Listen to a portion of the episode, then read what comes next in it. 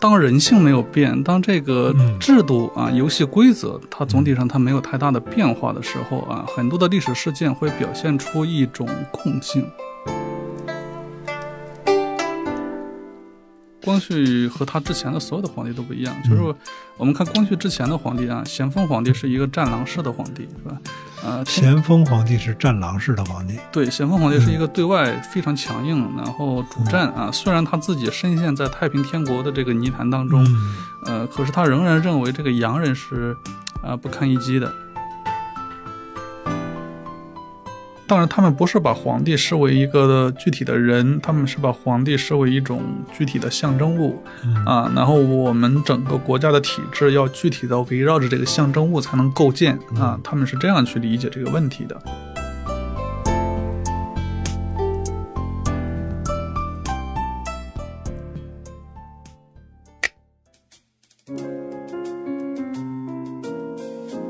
欢迎收听三联中读原创出品的播客《天真与经验》，我是苗伟。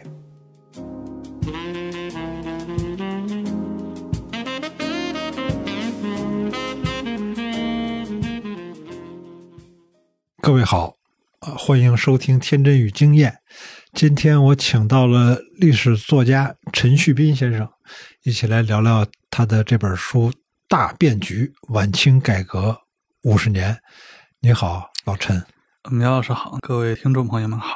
哎，今天很冷啊，外面零下十度，我们开车过来，大冷的天过来聊这本书，都是抱着一颗忧国忧民的心，是这样的吗？你写这本书的时候，呃，那种是一个什么心理状态？写这个书的时候，其实那个时候是开始写的第一篇稿子，其实是零九年那会儿，那会儿其实，呃。就觉得啊，将来肯定会越来越好。然后我们想从历史当中啊寻找一些经验教训，然后让将来这种越来越好吧，就能提供一些借鉴吧。那个时候是这么想的。然后因为人比较懒惰，然后这个东西写的也时间也比较长了，然后写到现在，然后当年的那种。那种感觉 感觉已经渐渐的没有了。啊，对，最早写这本书的时候是二零零九年，对啊，那个时候是为了纪念辛亥的一百周年啊，对，辛亥革命一百周年。对，那时候我们想检讨一下，就是啊，中国的一个转型的一个路径嘛。二零一一年是辛亥革命一百周年，然后我们从零九年开始筹备这个事情，然后从啊一零年开始发这样的稿子，就是。呃，总结晚清的这个历史教训，然后他一直写到民国啊，然后看看中国最近的这一百多年来是怎么一步步走过去的，然后有哪一些地方走错了，有哪一些地方是值得我们总结教训的地方啊，然后我们避免啊重新再踏入这样的坑里头啊，当时是这么一个。做这个东西的一个契机吧，然后，但当然后来这个事情也没有做成啊，没有做成以后就变成了一个私人的写作了，啊，然后慢慢的最后就成了这么一个书啊。当时你在腾讯，腾讯做历史频道主编是吧？对对对对对。哎，为什么像腾讯这样，我们知道好像新闻呀、体育呀、汽车呀，就这些啊，这些频道啊，能带来利益，居然还能给你开一个空间啊，历史频道。大家对历史很有兴趣吗？腾讯其实在我去之前其实是没有历史频道的啊，我是自己毛遂自荐过去的。我当时给腾讯新闻的总监那个李玉霄老师那个直接就发了一个邮件。我说李老师，你们没有历史频道，我来做一个怎么样？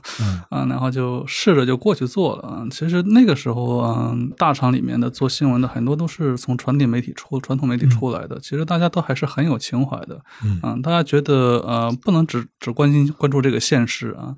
历史和现实其实是密不可分的啊，所以大家会当时会认为历史频道它是新闻中心下面的一个标配啊，就是嗯，我们可能会觉得很奇怪，就一般人来讲，历史和新闻其实是截然割裂的，但是在那个时候，大家会很自然的觉得历史频道就应该放在新闻中心下面啊，因为每一个现实中的新闻。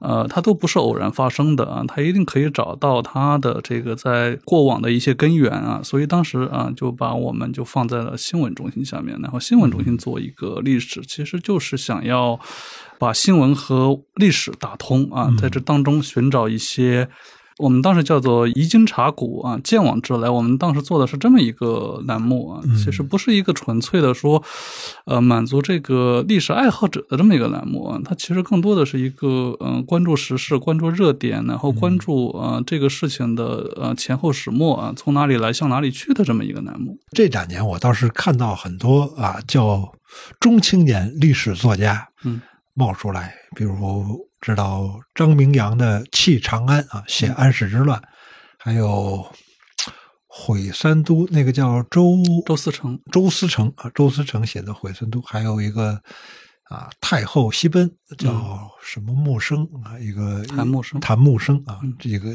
也算是啊有这么一批啊。应该年纪都四十上下，三三四十岁，嗯，差不多，差不多哈。这么一批人写的历史著作，这些著作呢，好像跟以往的肯定跟学术性的作品不一样，但是也也跟那个写个小说演绎很不一样，是一个挺新式的一种历史写作，是这样的吗？你们你们彼此都互相关注、互相看吗？呃，我我我我认识明阳老师和四成老师，嗯，谭木生老师我还不认识，对。我觉得我们的这些人的感觉，就是因为我们做从媒体里出来嘛，从网站媒体里出来，我因为我们在网站媒体做的事情，其实是想把这个东西。写给大众看啊，不是写给学术圈看，不是写给专业人士看，所以我们会写的比较通俗一点。然后我们可能跟一般的历史写作者也会不太一样，因为我们从在媒体里做的东西其实比较关注现实一点，嗯啊，所以就会比较希望在自己的历史写作当中能也能有一些与现实啊比较能够挂得上的东西。就像明阳老师，他其实以前也是在澎湃那那边干的，对，但他后来从澎湃出来，然后开始专职写作啊。嗯，四成老师，我跟他聊过，他他就觉得他的东西《回三都》这样的东西，在学术圈里头可能不太受欢迎，但是在普通读者这个圈子里头很受欢迎。我觉得是这样，就是大家一个是追求就是写给普通人看的啊，第二个我觉得嗯，可能是追求有一些打通历史和现实里头的一些东西啊。不仅仅是说想要写一个，呃，写写一个好玩的历史故事，可能不不止于此。冒昧的问一句啊，比如我们说到晚清的时候，大家可能会觉得啊，这离我们比较近啊，呃，我们受的那个近代近代史、现代史教育，好像对这段屈辱的历史啊，认识的比较清楚一些。那比如说写安史之乱啊。一千多年前的事儿了，再比如写金和元时代的那个毁三都，哇，这跟我们现在有关系吗？呃，其实我是这样理解，就是这个。呃，当人性没有变，当这个制度啊、游戏规则它总体上它没有太大的变化的时候啊，很多的历史事件会表现出一种共性啊。比如说，我们讲安史之乱的时候呢，我们如果去复盘安史之乱的原因的话，就我个人理解的话，安史之乱的原因其实。啊，比如说它的经济是怎么崩溃的啊？比如说它的最高决策层的那个决策机制是怎么样失灵的啊？比如说它的整个唐王朝的这个中央里头，它没有一个纠错机制啊，关于最高决策层的一个纠错机制。呃，这些东西其实和晚清的时候我们来看的话，其实很多东西是共通的啊。这个会三都其实也是这样子的啊。你去看蒙古灭金的这个整个过程当中啊，我们如果带入到金的视角里头去看，金的最高决策层他的那个决策啊是怎么样失灵的啊？最后老百姓是怎么样一步一步被这些昏庸的决策、被这个失灵的、缺乏纠错机制的决策模式啊，一步步带入到那个时代的深渊当中的啊？其实我们。有时候是能够感同身受到的啊，其实很多东西我们会会心的啊，感受到一些东西。嗯，好，我跟陈老师也不是第一次聊了，他上一本呃不是上一本是再上一本书啊，《秦志两千年》，我们就聊过一次，后来又写了哦洪武时代的小人物，对。啊，那个是写朱元璋。对我印象特别深的是《秦制两千年》的里面，你给我普及了一下商鞅同志的 这个啊，商鞅同志的驭民之术啊啊，这个怎么驾驭人民？哎，我还记得你当时跟我说了一句话，我忘了原文了，就是说利益就像水龙头啊，这个皇上打开给你就是给你，关上就是关上。原文怎么说来着？啊，利出一孔。力出一孔啊！对，就是皇上给你的才是你的，皇上不给你的啊就不是你的，而且你所有的上升渠道，你所有的说致富也好，做官也好，这个路径啊，牢牢的把握在皇帝的手里啊，除了依附于皇帝之外，你没有别的上升渠道啊。社会上所有的财富，社会上所有的地位，都是皇权的依附品。嗯，我当时听完这段儿，哇！我我我我是 真有这个哦，原来哦，我们这个事儿已经立出一孔，这这种事儿已经啊持续两千年。原来秦制这个事是持续了两千年。那有意思的是，我在你这本大变局里面看到啊，就是。啊，李鸿章给朝廷上了一个奏表啊，里面出现了这个“数千年未有之大变局”这句话。这句话我们后来啊，经常在各种场合用啊，“两千年未有之大变局”啊，“千年未有之大变局”等等。我不知道是不是这是李鸿章最早开始用这这句话吗？还是说之前这话的发明权就是李鸿章？就是李鸿章啊。那他居然是在一个讨论是不是下跪。讨论这个问题上的奏章里面出现的这句话，那我有一个很愚蠢的一个想法，就是啊，外国使节是不是给我们的皇帝下跪这个事儿，起码从马格尔尼见乾隆啊就就有了。那到到李鸿章上这个奏章的时候，也已经过去了一百多年了啊！哇，这下跪不下跪，怎么是如此困扰我们朝廷的一件事儿呢？在中国的这种传统，我理解啊，在中国的这种传统政治模式下面，这个贵和不贵，但它其实是一个它整个的这个意识形态的一部分啊，或者讲是它的整个等级制度的一部分啊。就是按照我们中国的这种皇权专制模式下面啊，皇权是高高在上的，下面所有的臣民、所有的官僚啊，都需要向皇帝下跪啊，以表示一种服从啊。然后不光是内部啊，内部的服从，然后外部也是一样的啊。我天朝上国，然后周边所有的国家啊，所有的蛮夷国家，他们都是我的藩属国啊。藩属国来了，我天朝上国以后，他来的以后，他不是来办外交的，他是来进贡的。无论他来做什么，他都是来进贡的，他都是来送礼，然后求我天朝上国的皇上把他收下来的啊。他也是一种服从关系啊，权力上的服从关系。然后他必须要下跪啊，只有下。下了跪，这种服从关系才能在形式上成立啊，呃，然后这种服从关系它也会影响到内部的一些边疆问题啊，所以洋人来到中国以后，洋人是不太能理解这个东西的啊，他会认为我是来办平等外交的啊。我愿意跟你握手，愿意跟你鞠躬，但是你让我下跪这件事情很难做到，啊！但是在中国看起来，你不下跪，你就是在挑战我的秩序，挑战我的统治模式，嗯呃，所以它不光是一个面子问题啊，不光是一个面子问题，它其实是一个深层次的一个权力结构的问题，啊。其实我觉得它可以，它可以类似于说中国传统酒桌文化里头的那一部分，就是啊，酒桌上这个权力最大的人，其他的人啊，怎么样在喝酒的这个问题上服从他啊？如果其中有人不服从啊，他就会觉得自己的权威遭到了挑战啊。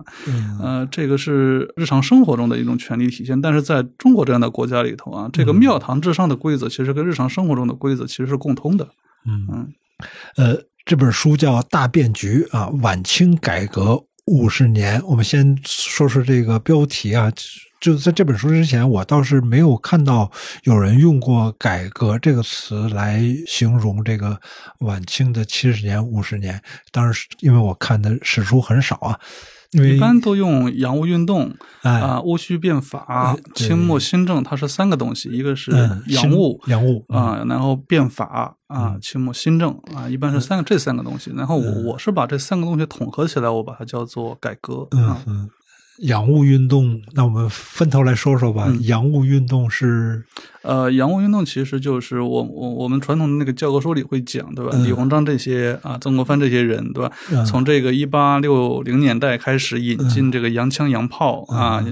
开办这个江南制造局啊，然后购买铁甲舰，然后建北洋舰队啊，这些啊，它主要就是什么呢？主要就是引进洋人的器物啊，你们洋人生产了好东西，我把它引入进来啊，你们洋人会造枪炮，你们洋人会炼钢铁啊，我把这个技术引引进来啊，它是一个呃器物和技术的引进啊，对，这个叫洋务运动，对。变法呢？是呃专指戊戌变法吗？还呃是，其其实在，在我们传统的这个叙述里头，变法会专指戊戌变法，嗯但是我觉得这个东西可以延伸的更宽广一些啊，就是。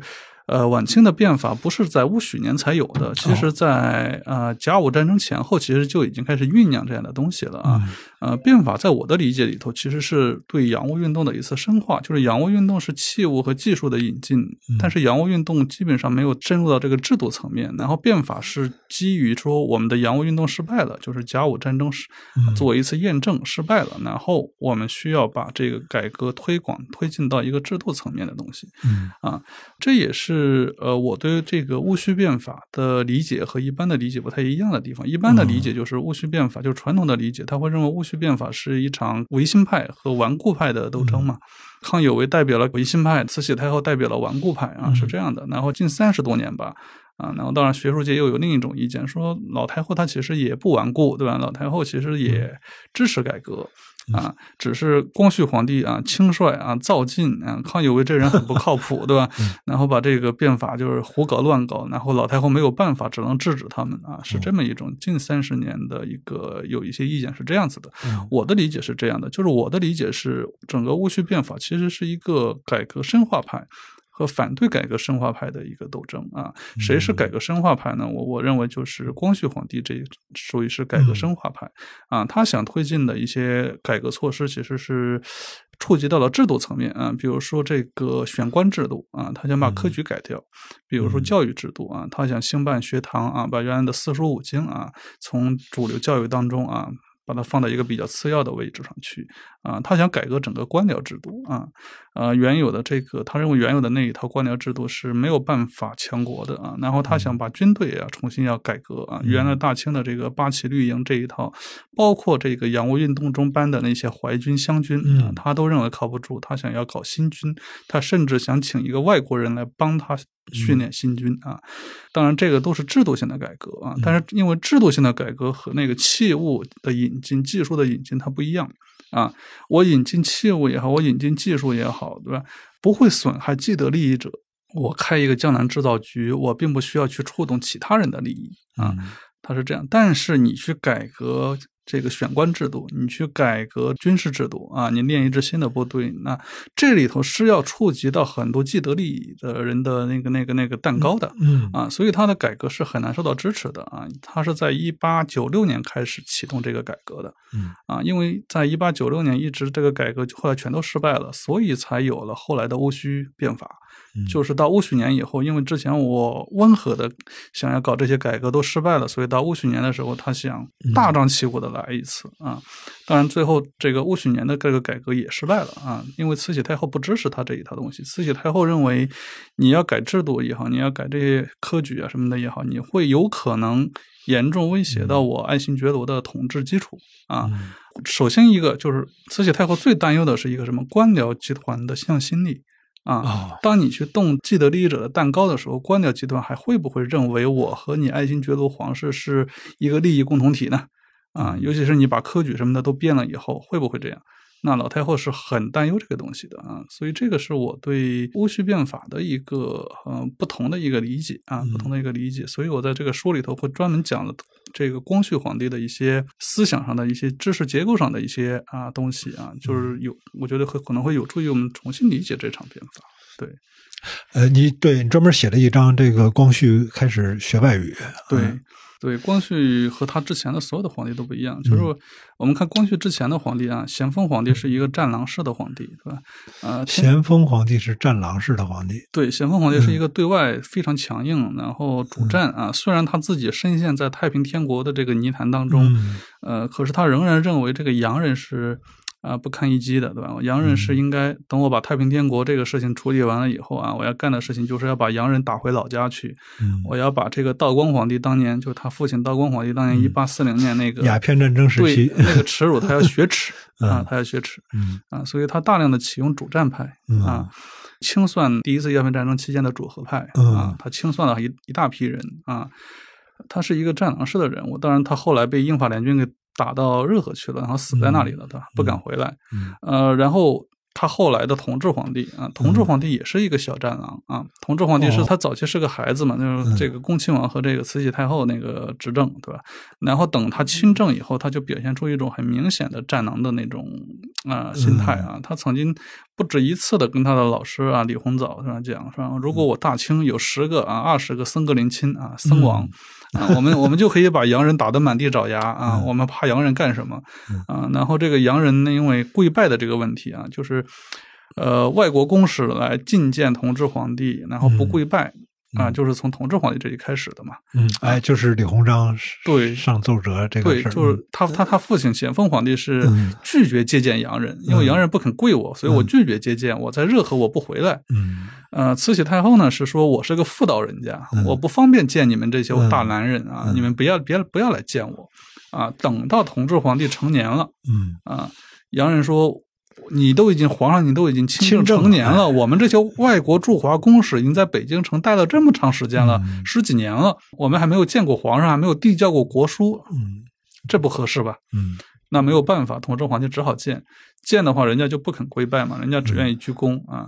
那同治皇帝事后就对这个事情就非常的愤怒啊，后来就把这个气撒在了恭亲王的身上啊，因为一次小的矛盾他就借题发挥，对吧？啊，那你们现在啊给我讲这个那个那个这个，为什么当时洋人不肯跪拜的时候，你们不去跟洋人啊去去力争呢？你们不去打洋人呢？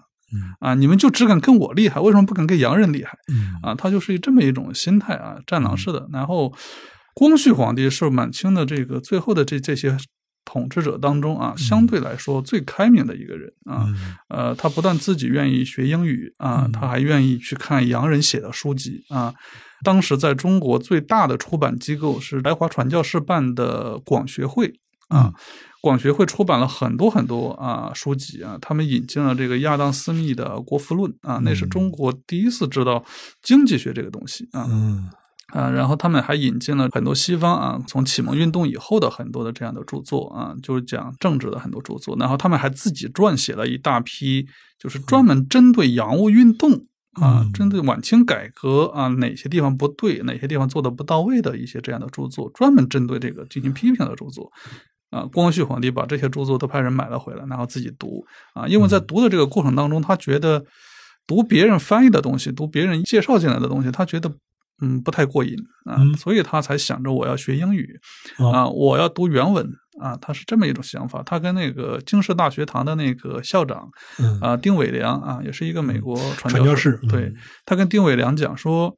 等我把英语学好了啊，我就搞一个宴会，把各国驻华公使都请过来参加，然后我在宴会上发表一个英语演讲 啊，让大家看看，就是我我我们是一个，他其实想展示自己是一个很开明的人啊，呃，这个是他的知识结构啊，他跟慈禧太后什么的知识结构都不一样啊。慈禧太后的知识结构是什么呢？慈禧太后是早年是没读过书的啊，是个文盲，可以这么理解，对吧？他后来。做了这个执政者以后呢，就是在宫里头，然后请人教他学一些字，然后识字，然后请人给他读这个《治平宝鉴》这样的书啊，编了一个小册子似的。啊，那个《治平宝鉴》其实是一个现成的册子，《治平宝鉴》就是一个现成的小册子。它是当年张居正用来教育那个万历小皇帝的。哦，嗨，是这么一个小册子，就是它是讲历代的这个帝后啊，有这个著名事迹的啊，就是怎么样做一个好皇上啊，怎么样做一个好太后的这么一个小册子，读的主要是这样的东西啊。所以看慈禧太后的文化水平是比较低的啊，他会批阅一些奏折啊，但是他批阅的奏折里头经常是错别字连篇的啊，是这么一种文化结构。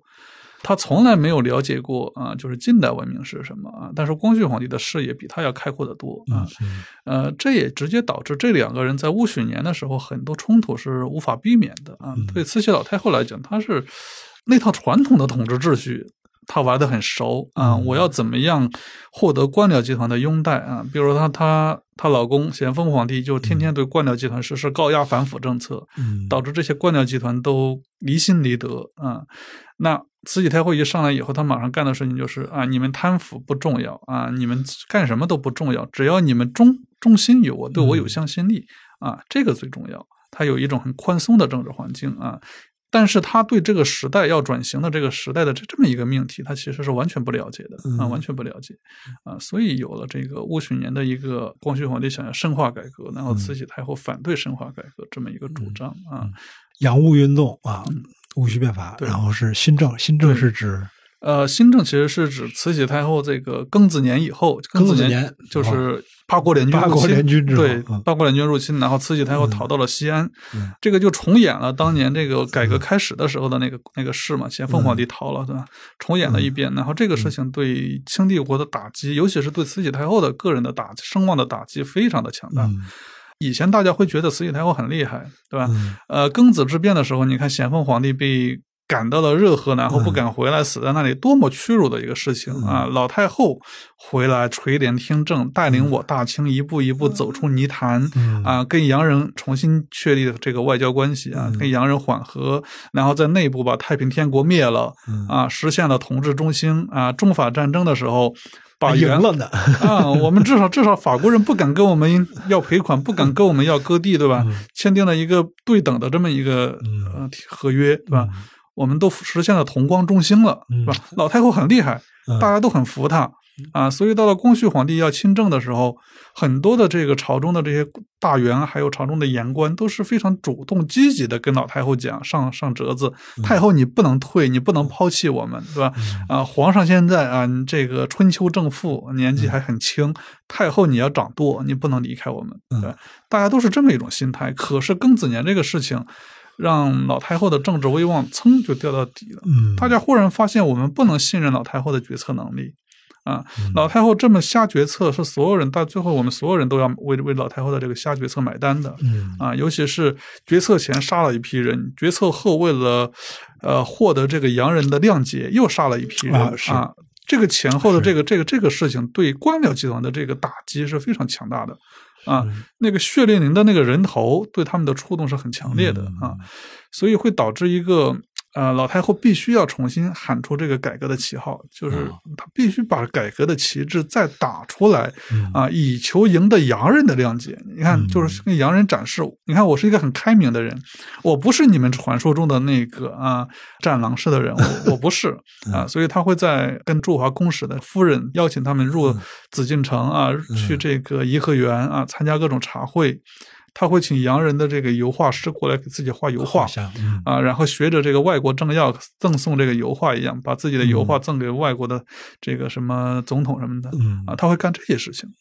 啊，然后他在国内，他为了把这个官僚集团的这个向心力啊重新凝聚起来，他又重新打出了改革的旗号。呃，这个是清末新政的缘起啊。但是清末新政的，我我我的它的呃一个定性和一般的定性还是不太一样。一般的会讲清末新政还是比较有诚意的，大家对清末新政总体上来讲还是持一个肯定态度的。呃，但是我对他的一个评价其实是打着改革的旗号在做反改革的事情。啊啊，就是清末新政老太后干了好几件事嘛，比如说最主要的四件大事啊，一个是废除科举，废除科举，对，一个是预备立宪啊，预备立宪，对，一个是官制改革，对吧？啊，然后最后还有弄死光绪皇帝啊，就是这么四件大事，是清末新政当中最大的四件大事，就老太后办的。这四件大事里头，就是我按我的书里，他没有一次是说老太后很有诚意的啊。哦，嗯，你比如说科举改革，对吧？现在当然很多很多的学者，还有很多的写晚清史的一般的通俗读物，都会对废除科举这件事情大加赞扬。嗯啊，废除科举本身这个事情当然是对的，但是问题在于说，老太后她废除科举，她是出于一种什么心态啊？她是想主动改革吗？其实不是。老太后从一八八零年代开始啊，就一直在抵制。废除科举啊！最早的时候是两江总督沈葆桢跟老太后讲说：“太后，对吧？我们大清有文科举、武科举，对吧？文科举呢，这个自恃体大，我们暂时不动它；但是武科举我们可以动一动了。因为什么呢？因为我大清的这个军队系统里头的将官很少有武科举出身的人啊。这些将官要么就是八旗里面出来的这些满人的这些勋贵子弟，对吧？一代一代继承的；要么就是现在就是湘军、淮军这些人啊，都是读书出来的。”没有几个人是通过举那个大石头是吧，骑马射箭出来的啊。那些每年我们武科举选出来的人啊，都是送到军队里头担任一些可有可无的这些边缘职务啊。所以沈葆桢就跟太后讲说，我们可以先把武科举废掉啊，废一废武科举，就做一个改革的，从难度阻力最小的地方，武科举里头不涉及到太多的呃。既得利益集团啊，嗯文科举涉及的太多了嗯，先改一下武科举。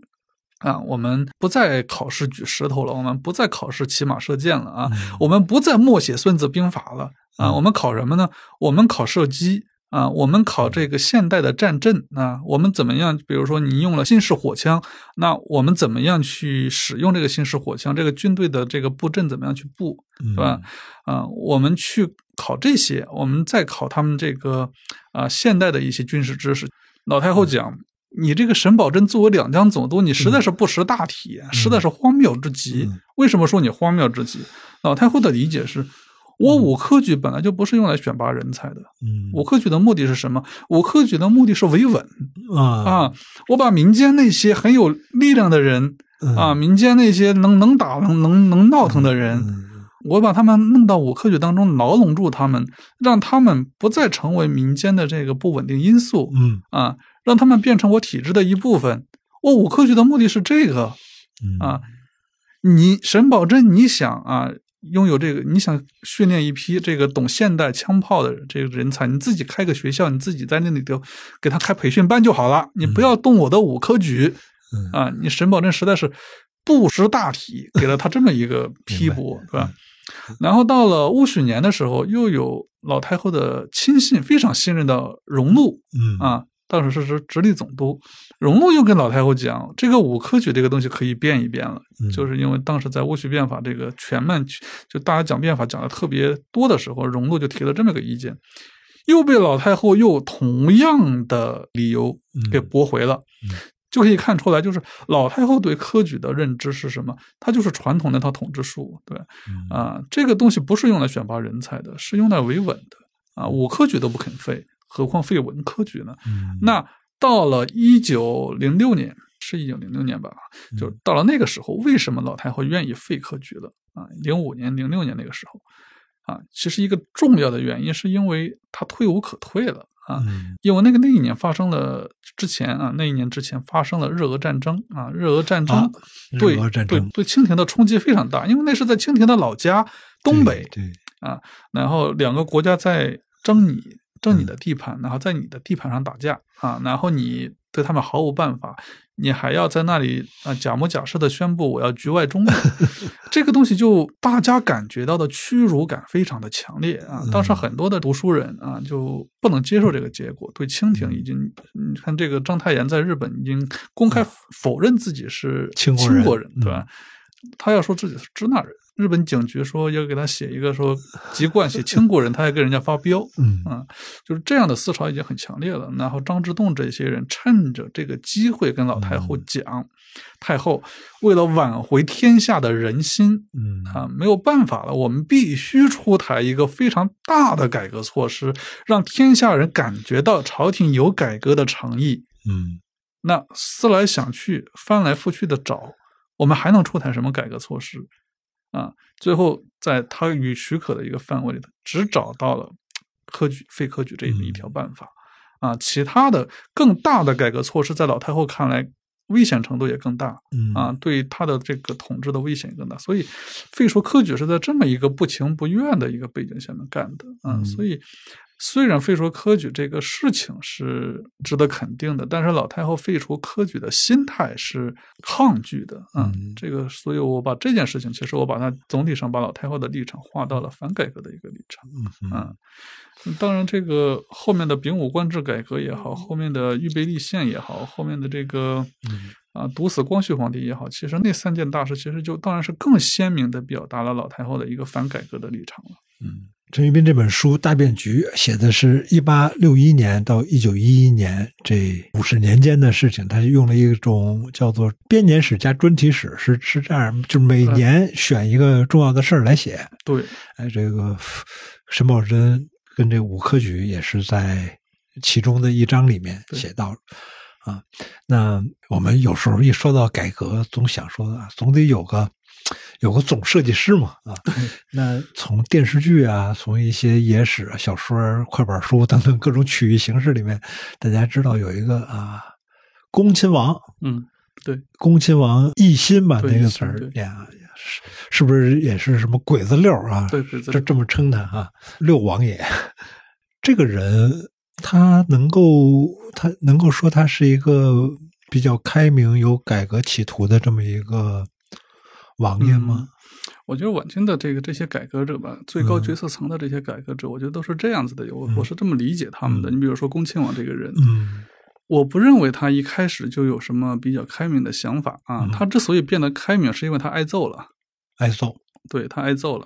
然后他挨完揍以后呢，他恰好又没有处在一个最高权力的那个位置。你你是指呃六零年一八六零年对这个嗯英法联军烧。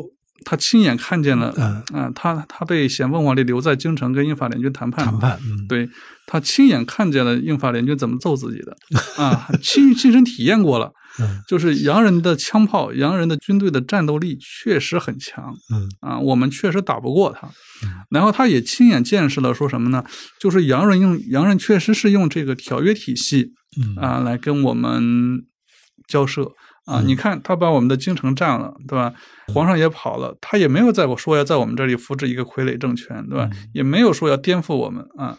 他跟我们签了一个合约，他居然就按照合约里说的，他就撤兵回去了。嗯啊，然后他意识到，他开始有一种意识，就是首先我打不过他们，他们确实很强啊。然后呢，他们是可以通过这个国际法这些东西来共存、来交涉的啊。我觉得他是因为挨过揍啊，挨过揍才会有这样的一个想法啊，但并不意味着说他一开始就是一个开明者。其实他最早的时候没有挨揍之前，啊，他的那个打洋鬼子的这种口号也喊得很响，跟咸丰皇帝是一个调子啊，一个调子。但是因为他挨过揍，原来也是战狼那一派。对，挨完揍以后，他又不是最高权力啊，他不是皇上。皇上呢是属于一种无法掉头的啊，皇上皇上是不会认错的，在中国的这种权力机构里头，皇上不会认错的。哦，等会儿 这个这个很耐人寻味啊，就是说你皇上被打了一顿之后，还得梗着头啊，因为对啊，不能说我错了，不能说皇上的权威是是是不不容置疑的，皇上的权威是我们的统治模式的一部分。对呀，啊，嗯，但是恭亲王不一样，恭亲王是军机大臣、总理衙门大臣，嗯啊。咸丰皇帝死了以后，他不是皇上，啊，他只是摄政王啊。他后后来连摄政王都被慈禧太后给褫夺了，对吧？就相当于说，他是一个可以被纠错的一个对象啊，他也可以自己纠自己的错啊。我以前的战狼心态是不对的啊，他可以慢慢的改啊。但是咸丰皇帝改不了啊，这个也是慈禧太后后来面临的一个困境啊，就是慈禧太后她改不了啊，因为那一些决策都是她做的，她如果表示我。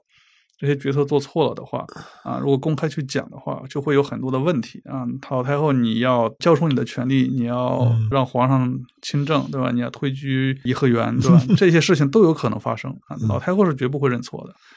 呃，这就是里头的一个，我觉得是一个制度啊，制度决定了人在这个体系里面的一个呃辗转腾挪的空间啊。恭亲王奕欣，我觉得他好就好在说是一个直接的挨揍者，然后最后来他又因为总理衙门是在他的手上一手创建起来的，那咸丰皇帝把他逼到了那个位置上，你去跟洋人谈判，那你跟洋人签的这个东西啊，在清帝国的大小官员们看起来是一个不合时宜的东西啊，按照传统的那套模式来讲，你是在向洋人低头，城下之盟是很耻辱的，那你要如何洗刷自己的这种耻辱，对吧？那当然是说。我要启动改革，我只有把改革的这条路一直走下去，然后不断的论证改革是对的，嗯啊，我当年跟洋人签的城下之盟才能是对的。呃，曾经有一本书啊，非常的火啊，叫《晚清七十年》，对，唐唐德刚先生，唐德刚先生的书啊，这个。用一种聊天的口吻啊，既讲了一些史实，也讲了很多打量历史的眼光，用聊天的口吻在传记文学上连载的这么一个东西。那一说晚清七十年，大家会知道啊，从一八四零算起，鸦片战争算起。那你这本书开头就说了，说我要从一八六零、六八、六一算起。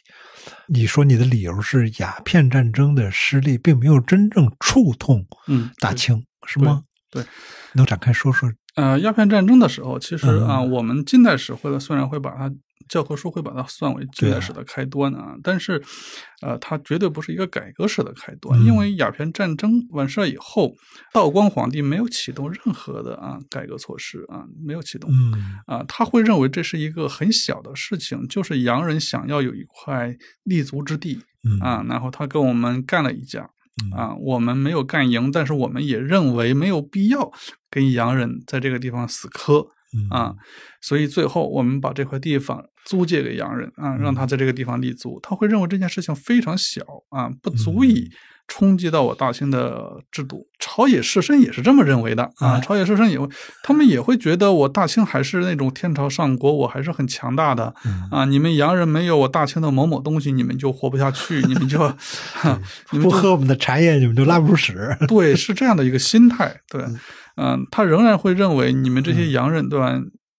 你们就是海战上稍微有点优势啊！你们要上岸了以后，对吧？你们那个膝盖都弯不下去啊！我们一戳一个岛，是吧？对，这林则徐号称这个看世界第一人，林则徐也是这么认为的。他就是这样的一种心态啊，就是。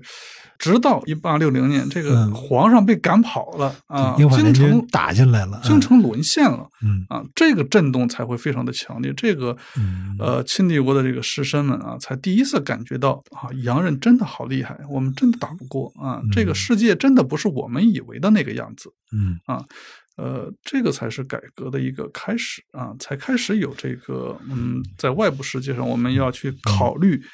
新的外交模式啊，我们要去考虑国际法是个什么东西，条约外交是个什么东西啊？我们要去考虑一下这个洋枪洋炮是个什么东西啊？在太平天国的那个时候，在镇压太平天国的那个时候，曾国藩这些人是看不起洋枪洋炮的啊。曾国荃曾经从李鸿章那儿还是从哪儿啊，弄了一批洋枪洋炮，然后跟太平军作战，把太平军打的那个呃作鸟兽窜啊。然后曾国荃就很开心啊，然后给他哥哥曾国藩就去了一封信，讲洋枪洋炮多厉害，建议曾国藩也搞一点。结果曾国藩给他回一封信，给曾国荃骂了一通。嗯，曾国藩说：“我大清的这个军队的战斗力主要来自于什么？主要来自于我大清的这个思想啊，军队战士的思想工作做得好，对吧？我们的传统这个忠孝节义这些东西啊，不在洋枪洋炮啊，就是曾国荃你搞的这套是邪路啊。那个时候的是这样子的。”当然，曾国藩后来变了啊！后来，后来他还是自己亲身体验过以后，他还是知道洋枪洋炮确实很厉害。但是在一八六零年之前，曾国藩的那个思想，连曾国藩这样的人的思想都没有转变过来。你可以想象，就是所谓改革其实是不存在的。嗯，我们看好多电影，他能够把这些事儿相对来说给串起来。我们看过林则徐，小时候看过林则徐，后来谢晋导演的《鸦片战争》啊，这是一八四零。然后后来再看香港那个李汉祥导演的《火烧圆明园》和《垂帘听政》啊，这个是一八六零的那段就是是道光皇上，哎，不是咸咸丰咸丰皇上，道光的儿子了。咸丰皇上死在热河，然后啊扶着灵车回回北京啊，这段啊，垂帘听政。啊，这个火烧圆明园，后来甲午海战，这个是一八九一八九五年，一八九五年甲午海战，这个我们也看过电影啊，甲午海战，邓世昌啊，再后来我们当然就看到了走向共和，这个走走向共和这一大段，当然还有嗯北洋水师电视剧《北洋水师》讲那个甲午海战的这些经历。那么，通过这些电视剧，我们是能够把这一段历史给影视剧能够给串起来，而且有一个比较形象的一个认识。那么，好像比如你刚才说到恭亲王的时候，你还是把它放在那个大环境下，他不可能脱离这个大的环境去去干一些呃全新的事情。那么，我们看有些时候，比如我们看北洋水师那些曾经留英的那些军官，嗯。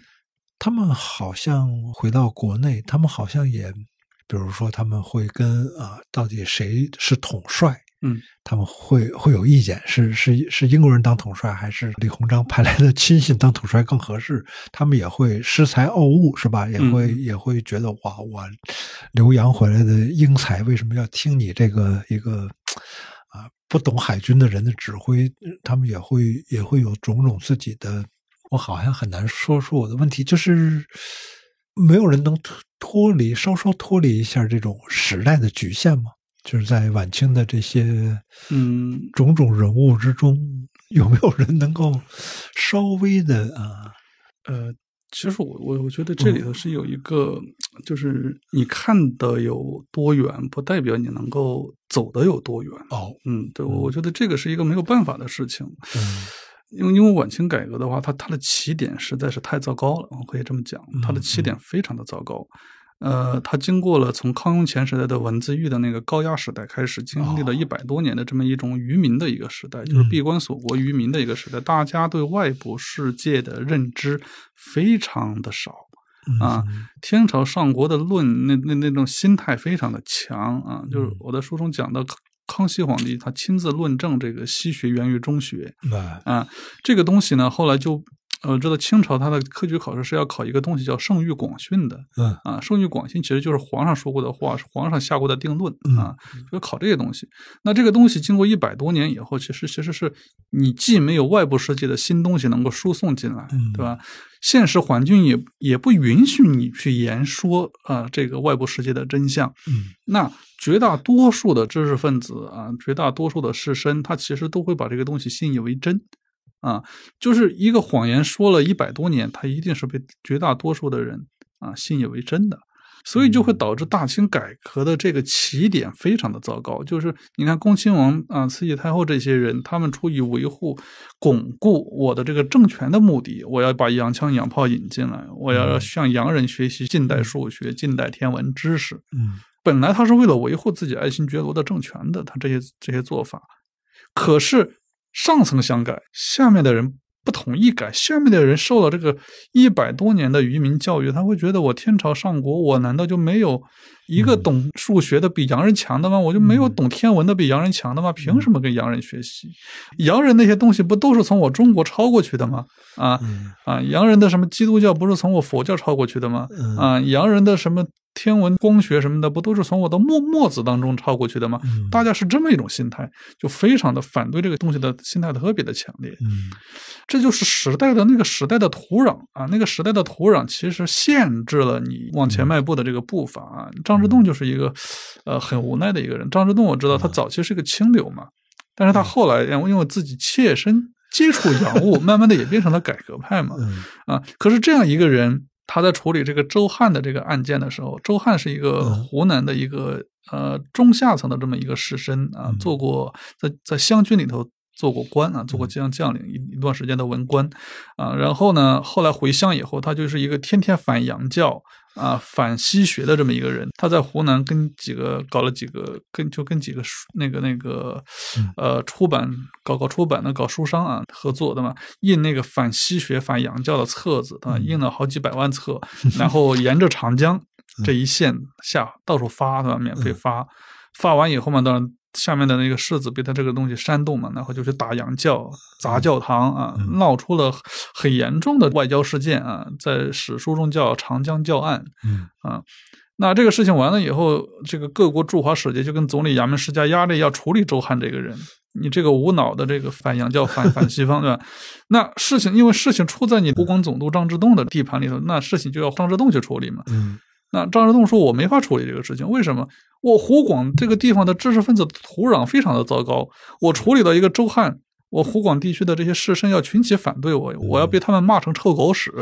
我张之洞可是一个清流人物啊，科举出身的，我我很在意我在士绅当中的声望的。哦啊，张之洞不愿意干这个事情，是那怎么办？最后还是这个李鸿章给他出了个主意嘛，对吧？李鸿章讲：你不用抓他，你也不用判他。”啊，不用给结论，你就说周汉这个人，脑子有问题，有精神病，嗯。啊，然后为了保护他，你把他控制起来，控制在老家，别让他满世界在活动了，啊，保护他，他有精神病，啊。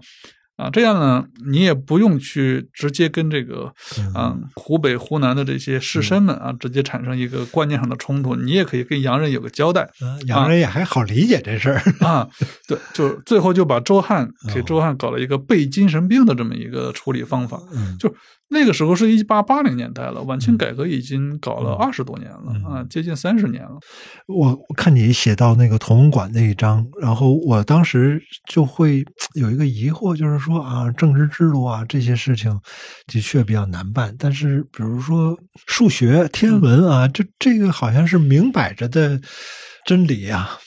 为什么学起来也会有这么多的障碍啊？为什么即即使像同文馆这样的一个看起来很好的这么一个机构啊，在创立之初就就事先要妥协很多啊，你才能能干起来这个事儿哇？好像呃，当然了，有时候我们在一个相对开放的环境下看，觉得啊，好好像很不可思议。但是这两年好像通过一些教育，也能明白这个。比如说，我们现在有一种风气，就是说，希腊的这些东西都是假的。对，你们这些东西都是你们的几何，都是从我们徐光启这儿学回去的。呃，有时有时候我们去看自媒体，对吧？有有时候你会觉得很荒唐，对吧？一个自媒体讲西方的很多东西都是从我们的这个《永乐大典》里头抄过去的啊，《永乐大典》传到了西方，西方把它抄了，然后西方文艺复兴、西方近代科学开始爆炸。嗯。我们稍微有点历史常识的人，我们都能觉得这不扯淡吗？啊，什么永乐大典，人家抄你的，然后就就文艺复兴了，就就就启蒙运动了，就爆大爆炸了，不可能的事情嘛，对不对？但是你去看下面的那个阅读量啊，十万加，你看那个点赞，你看那个打赏量，你就会觉得这个世界好像有很多的平行宇宙啊。对对，因为我有我一个朋友今天在写书评的，今天早上还发一条，他说。他说他得收到这条评论，说你生活在中国，没事看那么多外国书干嘛？哇，这个，呃，这个也是让我挺挺吃惊的一个事儿。这个评论让我想起那个慈禧太后的一条评论，对吧？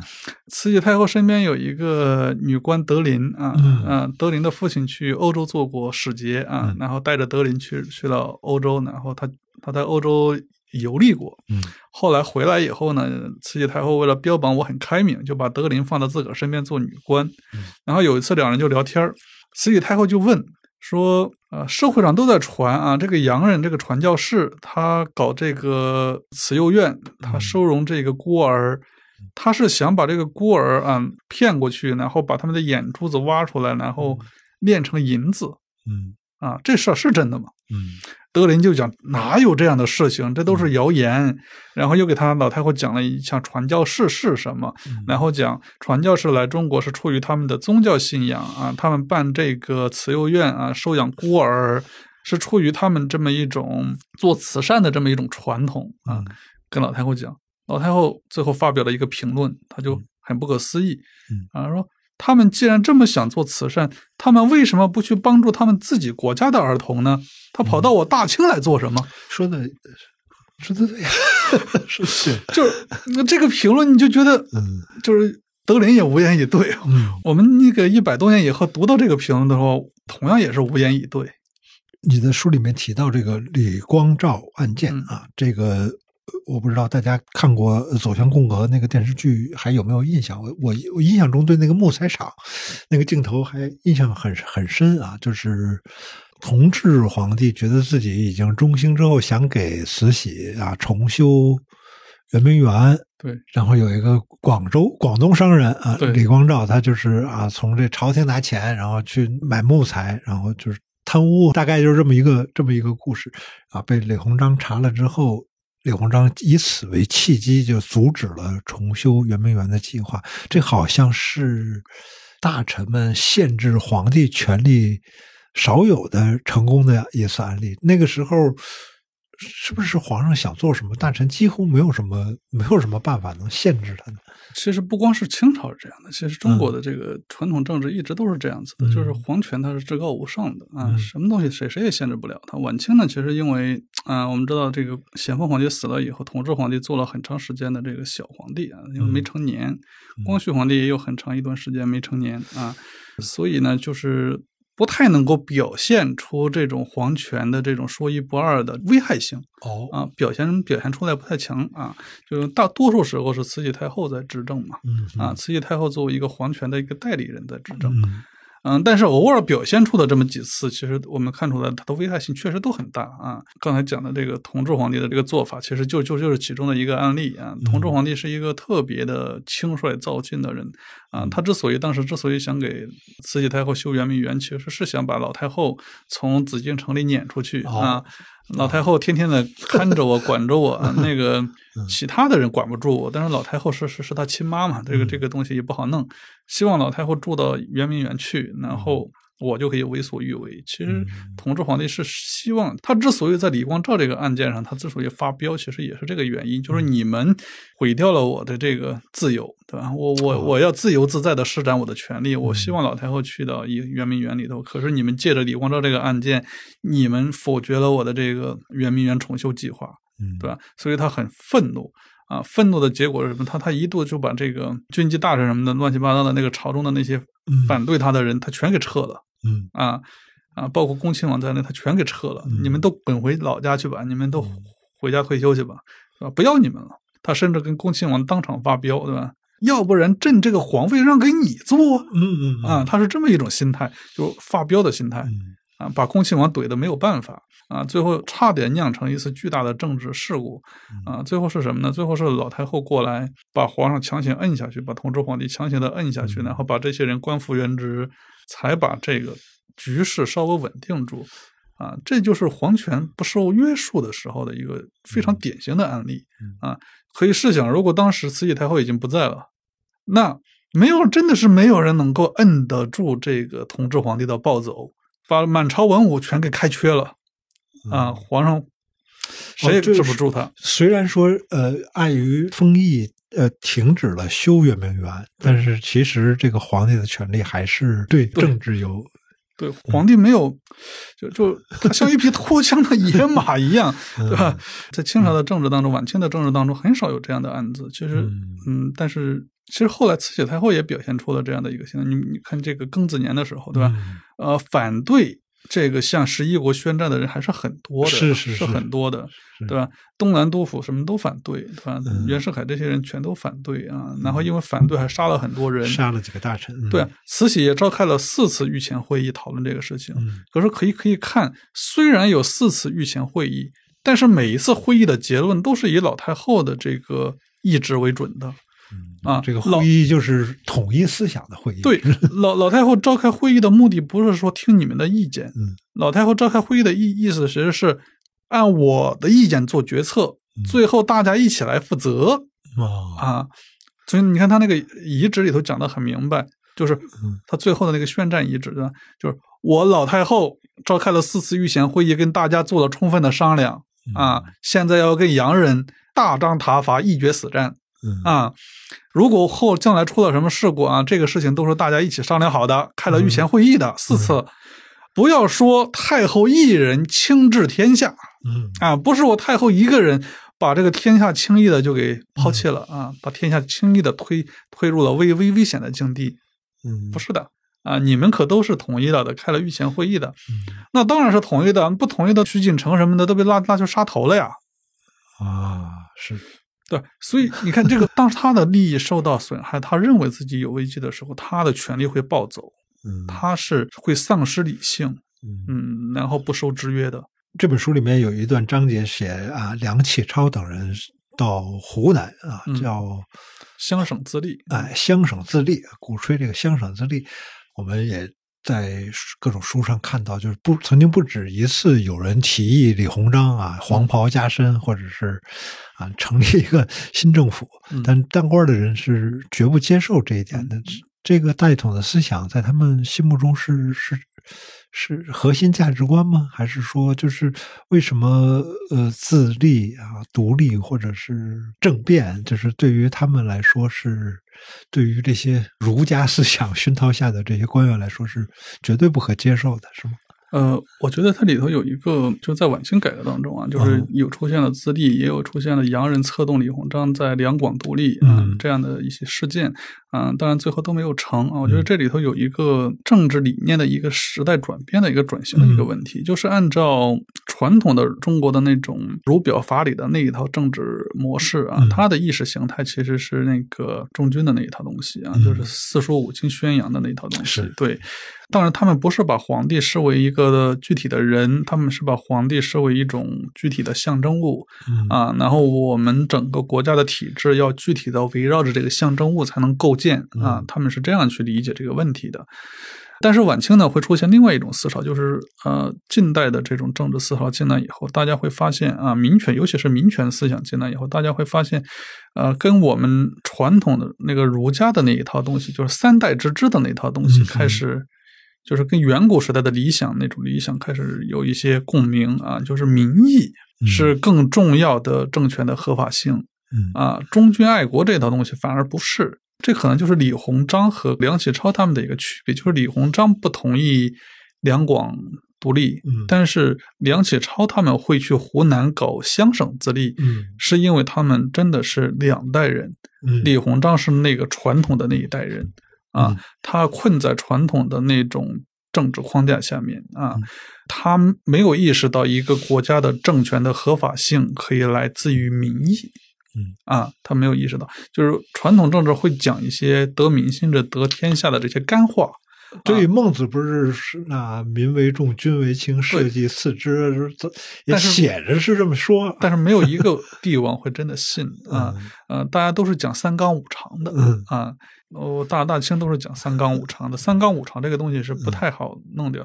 你就看后来这个慈禧太后想废光绪嘛，嗯，想废光绪，在一八九九年想废掉光绪，刘坤一反对，那个两江总督刘坤，那看刘坤一反对的理由是什么？刘坤一反对的理由是君臣之分已定。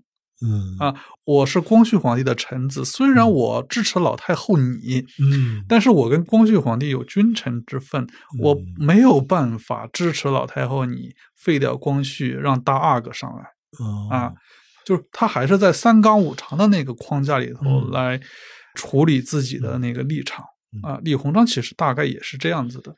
啊。李鸿章跟这个香港总督卜利在谈，卜利说，他问卜利说。呃，如果北京的这个老太后和光绪皇帝如果出了事情，对吧？你们英国人想扶扶植谁做皇帝？是满人还是汉人？嗯，他问的这个问题是满汉之别。嗯，他没有意识到民权的问题。嗯，啊，他没有意识到这个东西。你们是不是要拥护一个更有民意基础的人做皇帝？他没有问这个问题，他脑子里没有这根弦。可是梁启超这些人不一样。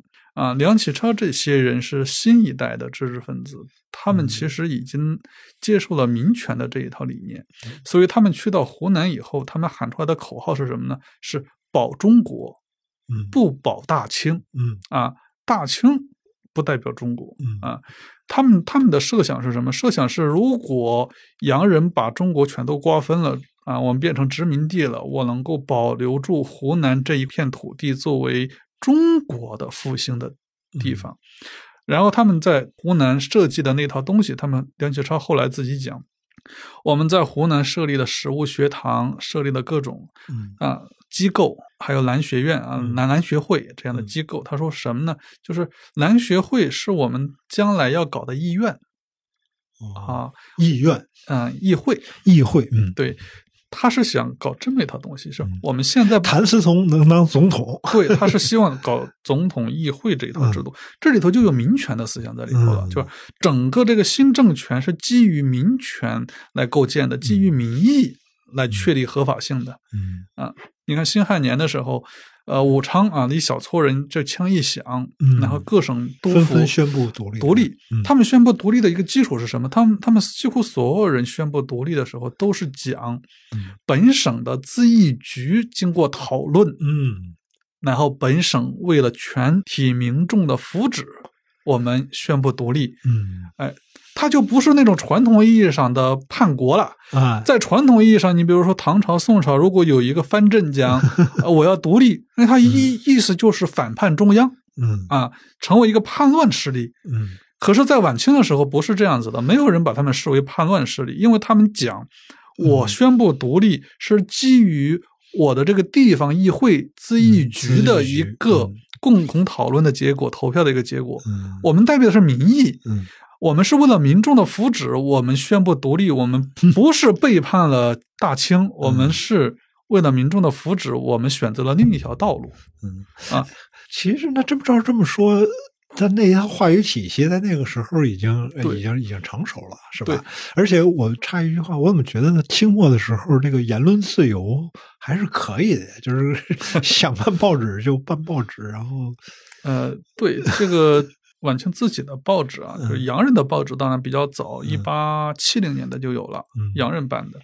那晚清人自己办的报纸，其实是甲午年一八九零年代才开始办的，自己人办的报纸。所以到了一九零八年的时候，大清自己是没有意识到这个东西的、嗯啊，就是舆论作为另外一种力量崛嗯起，大清自己是后知后觉的。嗯但当然到了。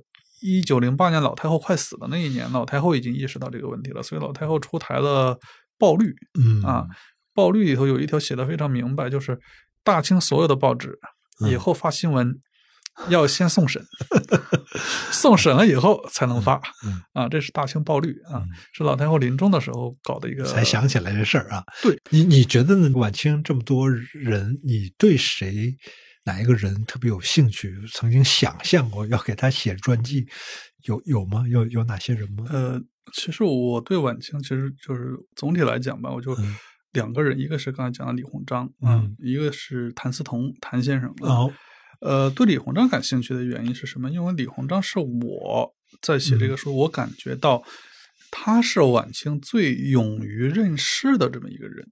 就是晚清啊、在所有的洋务改革也好，后面的改革也好，他是最最最愿意做事的一个人啊，愿意做事的一个人。我们看很多的事情，比如说铁路，铁路，嗯。啊其他的人也这有你，比如说也很也很多人也很支持办铁路，嗯，但是没有一个人像李鸿章这样就是执着的想要修铁路的啊，嗯。他会抓住一切的机会推动朝廷去修这个铁路，嗯。比如说派人出去留学啊，是他跟他的老师曾国藩一起推的，嗯。呃，其他的人也会觉得留学是个好事，但是呢，大家也就是说一嘴就完事儿了，只有嗯。他会执着的去推这个事情，嗯。然后一直去跟这个事情。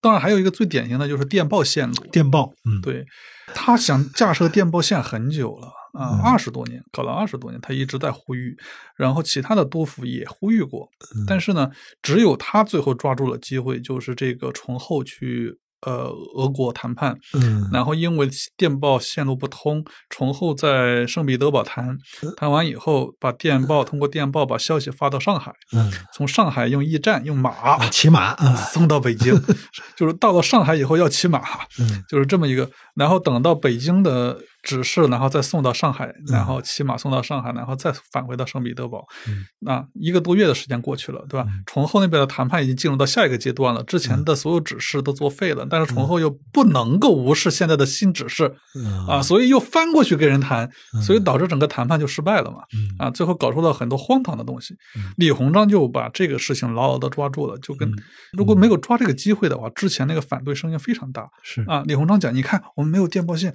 你看崇厚这个谈判差点把我们这一块土地，我们这一块疆域啊嗯，给了俄国人，多么大的一个危害，所以我们必须要有电报。那嗯。他抓住这样的机会一谈，满朝文武就没有人能反对他了，嗯。只有他。时时刻刻都在抓这样的机会，然后把改革往前推一推一推。嗯其他的人是没有意没有这样的意识的。嗯。啊，喊一喊也就完事儿了。啊，所以他是一个做事的人啊，嗯然后他做事的这个过程也很，你会觉得他很悲情啊，这么一个人嗯啊啊，做了很多的事情，然后他最后变成了一个背锅侠，对吧？对。他，卖卖国贼，我们小时候看受的教育都是这样的嘛，对卖国贼，对我我其实我在书中，就是我我在书中写了一段李鸿章跟慈禧太后的对话，嗯对，就是这段对话是我对李鸿章感触最深的一段，就是嗯。呃，通常大家会想到李鸿章讲自己是裱糊匠那一段嗯啊，嗯。我就是，但是我我觉得这一段是我感受最深的，就是呃，戊戌变法那个被老太后那个政变嗯终结之后啊，然后老太后把李鸿章召去问话，老太后说，外面有人传说你是康党。啊，是嗯康有为那一党，康党当时康有为那一派已经被老太后通缉了嘛？嗯李鸿章回答说：“臣实是康党，我就是一个康党。为什么呢？就是嗯如果以前的旧法嗯能够富强，那中国早就富强了。就不会有甲午之事。嗯，就是因为旧法不能富强，所以我们才要变法。嗯啊，才要意思就是说，才要搞制度改革。嗯如果主张变法，就是康党，臣嗯实是康党。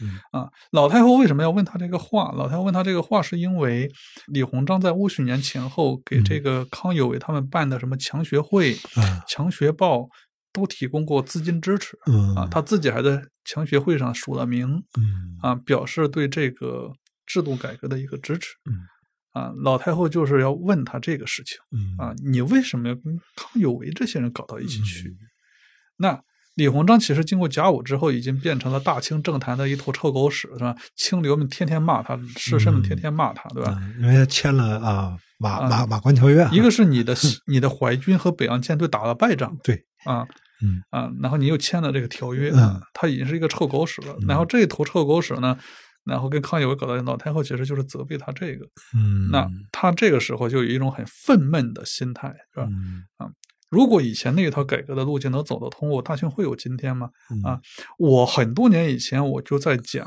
我大清的改革要往前再推一步啊，嗯不能只是引进洋枪洋炮，买个铁甲舰就完了，嗯不能这样。可是有人听我的吗？啊，嗯戊戌年康有为，我不知道他是一个轻率躁进的人吗？我知道，可是嗯其他的人没有一个人呼吁这个改革制度改革，嗯就这么个轻率躁进的人在那里呼吁，我支持他一下，怎么了？啊，我就是康党，我怎么了？嗯，对？他有这么一种愤懑在里头啊。那时候上岁数了也可以敢跟太后这么说话了，对，所以所以太后听了这个话，其实也没有什么啊，就老臣嘛，说嗯反正说就说了，嗯对？也后来也就没有什么，然后弄到广州去了嘛。嗯啊，广州就是一个养老的地方，对吧？八国联军的时候又再招回来又是吧？再召回来，没有人能处理这些事情啊，嗯啊只能只能把这个已经被流放到养老的再招回来。对再招回来，对，所以我我我我是想啊，对李鸿章这种兴趣，其实是因为他在那个体系里头啊，来嗯来回的，就是跟一个风向里的老鼠一样，两头受气的这么一个角色，对呃，然后两头受气的同时，还勇于认事啊，做了真的是做了很多事的一个人。对，不是光写字儿，对，我对谭嗣同谭先生的一个啊、嗯。那当然是完全的是出于一种敬仰之情啊啊，敬仰之情。那呃，谭先生和所有的年轻人一样，就是早年啊，我呃，就是我梳理谭先生的人生的那个生平，就是嗯。他早年的时候，真的也是一个对中国的传统政治、传统文化那个非常自信、非常自豪的人。嗯。对啊，呃，他早年写过一个文章，叫做《致言》啊，治理的嗯。致啊，致言言论的言，嗯嗯，就是讲自己政见的，是吧？那是二十来岁写的，啊，就觉得我大清的这个三纲五常，我大清的传统制度啊，特嗯别的好，特别的优秀，都不需要改。我们只需要改什么呢？我们只需要把洋人的先进的那些技术啊，洋人的数学知识比较先进引进来，哎，就 OK 了。嗯啊，我们的中学为体，西学为用这条路是非常好的。嗯啊，这是他早年的那个想法，就是非常自豪。可是谭先生是一个非常勇于自我纠正的一个人啊。甲午年惨败以后，谭先生说：“我绕世彷徨，未知所出啊。”嗯甲午战争本身对他这样的世家子弟来讲，其实在生活上、个人境遇上其实没有什么损害嗯啊。但是他是一个绕世彷徨、不知所出的一个状态，他精神上啊陷入到了一种非常苦闷的一个境地啊。嗯啊，然后他开始接触西学嗯啊，然后开始寻找一个出路啊，然后他讲，我以前一个人要否定自己其实是很困难的，但是嗯谭先生是一个能够把自己的过去，我以前的思想啊否定掉的，他自己嗯讲，他后来给自己编编集子的时候讲，我为什么要把这一篇年轻时的东西收进来？其实收进来的目的是给我自己的那个人生履历留一个档案，就是我以嗯前多么幼稚。啊，这些东西都是错的。他在给朋友的书信当中，其实也这么讲，说我二十岁之前的很多想法都非常的幼稚啊，非常的幼稚，但是我要把它留存下来，作为一个历史教训，时时警惕我自己啊，看我以前是多么幼稚，我以前的眼界是多么狭隘。嗯啊，他是这么一个人。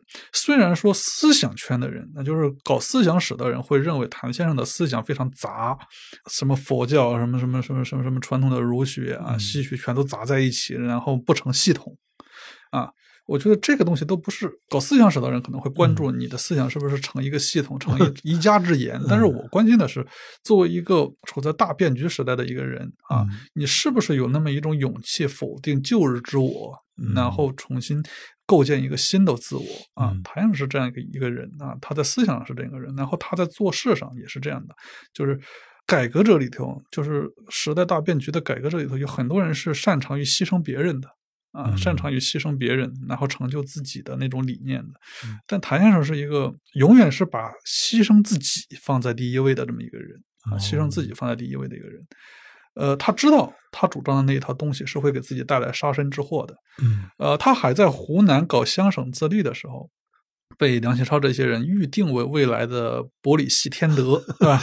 总统，他们他们当时叫伯里希天德，就是英英文总统的那个音译啊。呃，他自己也知道的，乡省自立这个事情要真搞起来的话，其实有杀头之祸的。杀头，他知道。呃，他给那个好朋友汪康年，汪康年当时在上海办《时务报》。嗯，他跟汪康年讲，他说：“听说啊，外国有那个免死券啊，他叫免死券啊，他其实其实是指外籍身份啊。”他跟汪康年讲说：“可不可以啊？给我搞两张，对吧？搞一个美国的，或者是搞一个英国的身份，对吧？啊，这样的话，清廷抓我，我就是英国人、美国人，他就不敢杀我，对吧？呃，他那个时候其实就已经意识到自己干的这些事情很危险啊，他是知道自己现在一个什么危险境地的啊，但他还是要干。他跟唐才常这些都是好朋友嘛，然后唐才常在武汉搞自立军。”啊，那是建立自己的武装力量啊，他自己跟哥老会有联系，对吧？他其实是一个体制内的革命者啊，我我把他定性成一个体制内的革命者，他对清廷，对爱新觉罗是没有任何的认同的啊。呃，我们看谭先生的那个文章，他直接骂这个爱新觉罗，他自己写的那个书里头直接骂爱新觉罗是拿天下人啊当做他的奴隶。啊，然后喝天下人的血，吃天下人的肉，以满足他爱新觉罗一族的私欲。啊，他是直接这么写的，他是号召十八省的中国人起来把爱新觉罗推翻的。他在自己的那个书里头是直接这么写的。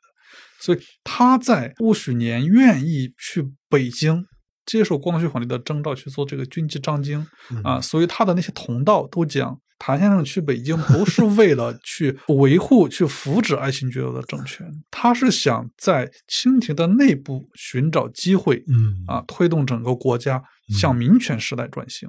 谭先生那个民权思想是非常强烈的，当然我们不能讲他有后来的那种民主思想啊，但是他的民权思想非常强烈。他接受了西学以后，他很天然的把这个东西跟先秦儒家的那一套三代之治的那一套那个民权思想，他直接联系到一起了。然后他在他的书里头讲了很多民权思想，他讲政府是存在的那个理由是什么？存在的理由是为了民众的福祉。啊，是所有老百姓的福祉是才是才是政府成立的一个基石，跟那个严复的那个他跟严复的那一套论断是很相似的。严复跟他也是好朋友嘛，嗯啊，所以他去到北京其实是想推动这个这么一个转型的。这也是他为什么会答应康有为，然后去见袁世凯，策动维园杀后的这么个事情。他其实很清楚袁世凯不会答应维园杀后的。啊！但是康有为让他去做，他还是去做了。为元杀后，维一和元杀慈禧太后啊。对，嗯啊，他知道这个事情不会成，但是他还是去做了。他那时候还让这个哥老会的头目毕永年，啊，他给毕永年写了封信，让毕永年带着哥老会的江湖人物啊来北京，然后参与这个事情啊。当然，毕永年最后没有来啊，没有来。这个事情发展太快了，啊。他真的是一个勇于非常就是勇于牺牲自己的一个人，包括他临终的时候，就是他可以走。我梳理了他在戊戌政变前面那几天的一个行动轨迹，嗯啊，他去跟很多人告别，嗯啊，清廷还没有抓他，他跟很多人跟梁启超告别啊，他还跟北京城环就是他的那些师友，他连着告别了三天，嗯啊，他没有跑。康有为已经走了，康有为已经走了，去到了天津，在天津观察这个事态，嗯，就是。如果魏源杀后这样的事情没有成功，他从天津呲溜，他就可以出去上船啊。如果成功了，天津离北京很近，他就立刻也回来。嗯，康有为是跑到天津了，梁启超也走了。嗯，他没有走，他跟大家一起告别，然后讲自己为什么不走啊。然后啊，当然他跟大家讲的时候都很那个，他是把他父亲的那个东西排在第一位，嗯，然后把自己的身体排在第二位。他说我如果走了，我的父亲会受牵连，嗯。啊，然后又讲我自己有病啊，我我的这个有我有那个肺病，我这个肺病已经比较严重了，我觉得反正我也活不了多久，嗯，最后才讲对吧？这个反正是变法是要有牺牲的，对，这句话是传颂，对他把这个东西放在最后面，嗯。但他实际上我觉得他心态当中最重要的其实还是后面这个东西。他去世以后，对吧？我们看后面的革命者，对吧？嗯，嗯从陈天华呀，这个邹容啊，邹容黄兴啊，邱简宋宋教仁 呐、嗯嗯这些革命者，其实我我我去看他们的回忆，嗯他们的回忆文章都会提到谭先生，哎就是在他们的这个教育经历当中，谭先生的死嗯是一个非常重要的契机。就嗯有一些人的死亡，他在当时嗯他是显示不出他的历史作用的。就是在一八九八年的时候，你看不到谭先生的死对这个整个国家嗯啊发生了一个什么影响。可是你把时间线你往后拉十年，一八九八年往后拉十年，一九零八年的时候，你就会发现新起来的那一代知识分子、那一代留日学生、那一代革命党人，他们基本上都受过谭先生这种精神的鼓舞。所以我就觉得，谭先生如果要写传记的话，我是很愿意写谭先生的传记，但是我非常忐忑，因为我觉得我没有写传记的能力。嗯，对我没我没有这样的能力，所以我是不敢下笔。然后，但是我给谭先生写了一个词条，一万七千字的词条。哦，对，也许以后有什么机机缘啊，可能可能会再写这样的事情啊。其实说起来那一段啊，虽然是一个天公不语对哭泣的局面，但也的确有很多人物给人激励哈，就包括邹容啊。革命军中马前卒啊，陈天华这个为仇倒海也英雄啊，这些诗词我们都会记住的。但是非常有意思的是，人们还会看到另外的榜样，比如说后来的人，很多人以曾国藩为榜样。我不知道后来的人会不会有人以袁世凯为榜样啊？就是因为呃培养自己的势力哈，嗯 那个北洋军啊有自己的势力，这个是简直是这个在中国呃做事情一个很重要的一个法则。那你说说为什么后世包括现在很多人还会以会以曾国藩为榜样？我我我对曾国藩的理解其实比较普通一些啊，就是曾国藩可能代表了在那种传统那种制度下面能够建功立业的一个最高的一个标准，对吧？嗯最高的一个成就，对吧？就在就是在你在那一套游戏模式下面啊。但是从我的角度来讲，我觉得曾国藩不足以成为一个榜样啊。你比如说曾国藩的湘军，对吧？我对曾国藩的湘军评价是比较低的。嗯我们看曾国藩的那个招兵买马的那个方式啊，他会讲说我湘军只招什么人？我湘军只招那个嗯乡野间的渔民，嗯对吧？那个水边的人我不要啊，因为码头边上的人靠靠跑码头生活啊，见多识广，都很油滑啊。嗯一一旦有什么事情对自己不利，对吧？战场上他他们他他们就跑了，他们就自保了，对吧？呃，城里人我不要啊，城里人都见过世面，我只要那个山野朴陋之民啊，嗯大山里头不识字的、没见过世面的，嗯拉出来打仗都不知道怎么回家的那种人，嗯对吧？只能老老实实听命令的人，嗯这样的人好愚弄嗯啊，容易送死嗯啊，愿意做炮灰。他的湘军是这样的，嗯。他湘军的底层士兵，他是用这么一种模式来做的，呃，这是很传统的模式，这是这种模式是从商鞅时代就开始这么搞的，嗯。啊。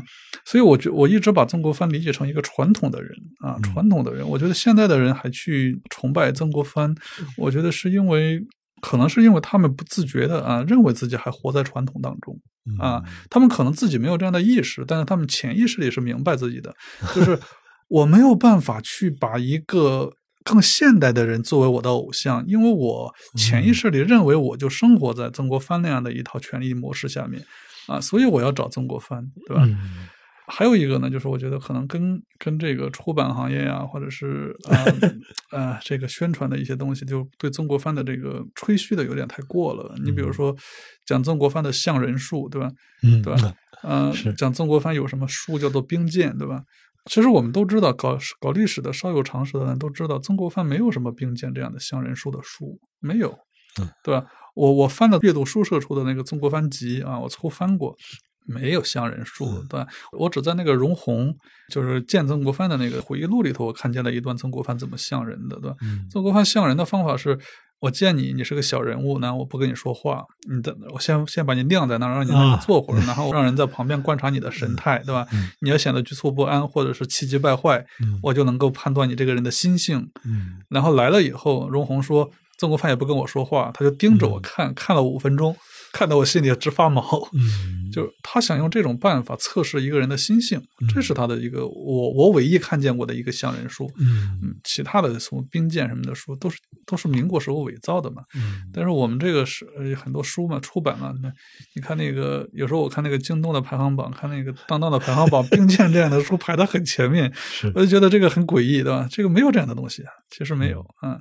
嗯，但是它迎合了我们这个时代一种叫什么庸俗的成功学啊啊，很多人希望我能够学到这样的像人数，然后我能获得成功，嗯，但实际上不存在的，嗯，呃，大人物有大人物的无奈啊，还有一些不算很大的人物，但也算大人物了，像郭松涛这样的人，他不愿意当这个，不愿意出去当大使，对，那英国大使不不愿意去，但是又是军命难违，又不得不去了。那等他回来之后，晚年好像就是在家乡讲讲学，就是在晚清时有没有这种啊比较追求消极自由的人物？就是哎，我反正也看清楚这个朝廷也就这样了，这个我也改变不了了，那我就踏踏实实的做一个。呃，晚清很晚清其实还真没有这样的人物，嗯，或者没留下来。很少啊，我觉得这是因为当时的局势决定的。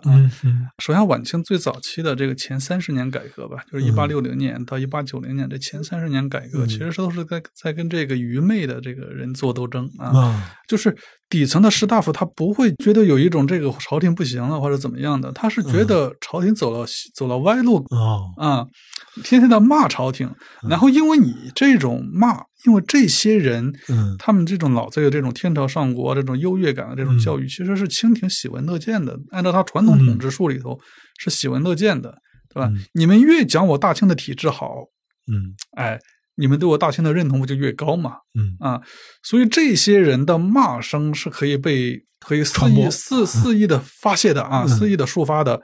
呃，只有像郭松涛这样的啊，我主张改革的人的声音是会被压制的啊，这样的人是很少的啊。郭松涛这样的人啊，冯桂芬这样的人啊，徐继瑜这样的人，我们掰着指头算，嗯，对吧？双手双脚算下来就二十来个嘛，就这么多人，对吧？就是这样的有影响力的人物很少啊，所以他就很难出现就是那种郁闷的心态，就。政治高压下那种，说我寄情于山水，我我我撒手不管了，我就我就看着这个世界一天天烂下去吧，烂吧，我我我做一个隐士，对吧？隐士呢，只存在于那种政治高压环境下面，啊啊，政治高压下我才能去做隐士。呃，大晚清没有这样的政治高压，对那些愚昧的人没有这样的政治高压，愚昧的人可以天天在那里喊，愚昧的人可以抬着棺材反改革，对吧？呃，没有人会去惩罚他们，对吧？所以他们的言说空间非常的大，嗯啊，这些愚昧者，真诚的愚昧者，言说空间很大，他们不会变成那种寄情山水的那种啊人。然后到了晚清的改革的最后二十年，嗯，就是一八九零年代到一九一零年代最后二十年，对改革失望的人，他们会转身去做革命党人。我们看梁启超最早也是想。通过体制内去改革的，孙中山也给李鸿章上过书，对吧？但是最后梁启超一度变成了革命党，后来是被他老师康有为给强行摁回来的，对吧？呃，孙中山呢就彻底变成了革命党的领袖了，对吧？孙中山后来讲说，我们在一八九零年代初期，我们搞的那些起义暴动，地方上的人都骂我们，你们这些乱臣贼子，对吧？你们祸害我们。可是他说，到了庚子年之后，我们再搞武装暴动，再也没有人骂我们了。